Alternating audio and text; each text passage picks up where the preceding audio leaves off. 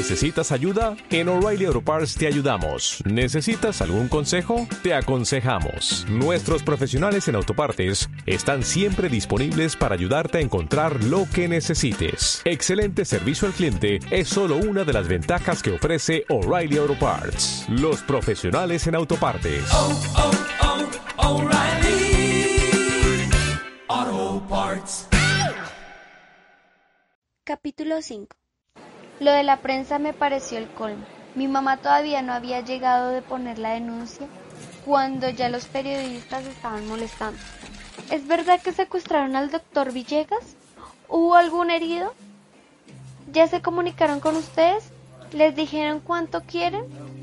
Por fortuna mi tío Eduardo había llegado y él manejó el alboroto. Nos ordenó que no abriéramos la boca y se encargó de decirles a los periodistas que se fueran, que nada estaba pasando, que si había alguna noticia él llamaría. Todavía creo que los periodistas son unos abusadores.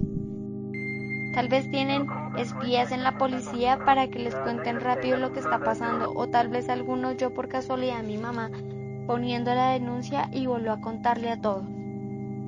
¿Qué tal hubiéramos querido negociar en secreto? Que tal vez algún pariente se muriera de un infarto al oír la noticia por radio. Insisto, es el colmo. Ahí estaban mis hermanitos verdaderamente asustados por primera vez. Tanta cámara, tanta grabadora, tanta gente, les daba miedo. En un momento dado quisieron ver por la calle y ¡pum! Los periodistas tenían una foto perfecta para publicar. Hijos del doctor Villegas llorando por su padre, como si el dolor de Juan Felipe y Carlos Andrés fuera para todo el mundo. En fin, mi mamá dice que es su oficio, que para eso les pagan, que ellos también tienen familias y necesitan ganarse la vida.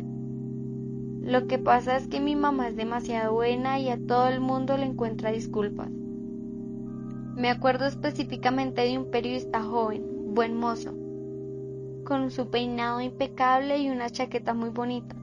Seguro creyó que coqueteando conmigo me iba a derretir y que llorando sobre su hombro le contaría toda la historia. En una ocasión que salí a la puerta con mi tío Eduardo, el periodista me guiñó el ojo y me hizo señas de que quería hablar conmigo.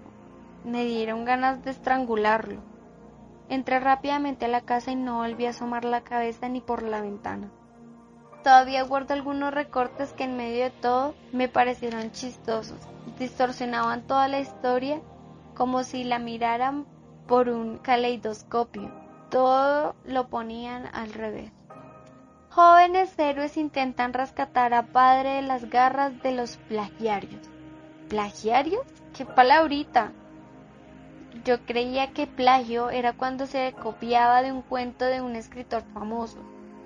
Los valerosos Juan Andrés y Carlos Felipe Villegas se enfrentaron solos, sin más armas que sus puños, a los plagiarios que en las horas de la madrugada se llevaron a su padre, el doctor Enrique Villegas, principal accionista de la Fábrica Nacional de Repuestos Electromagnéticos. Según testigos de los hechos, los dos jóvenes adolescentes no pudieron reducir a los plagiarios.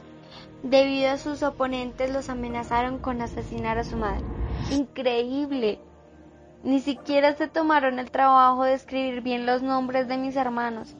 Y eso de adolescentes.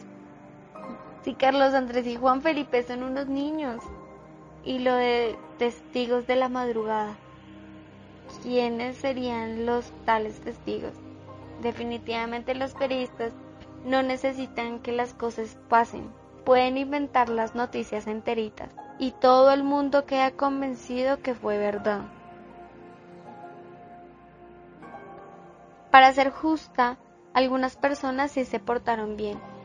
Bueno, claro, eran amigos de la familia o parientes.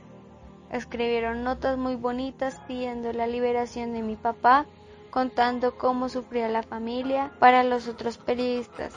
El secuestro de mi papá fue una noticia importante durante dos días. Para nosotros ha sido la noticia más importante de toda la vida. Me hubiera gustado que alguien contara las cosas como eran, que dijeran que mi papá no era violento, que era buena gente y que queríamos que volviera con nosotros, que esperarlo durante tanto tiempo sin saber nada de él era terrible. Esa historia seguramente era muy aburrida. ¿Quién iba a leer en un periódico lo que nosotros sentíamos todos los días? Las declaraciones de mi tío Eduardo eran tan cortas y tan simples que no daban para una historia larga.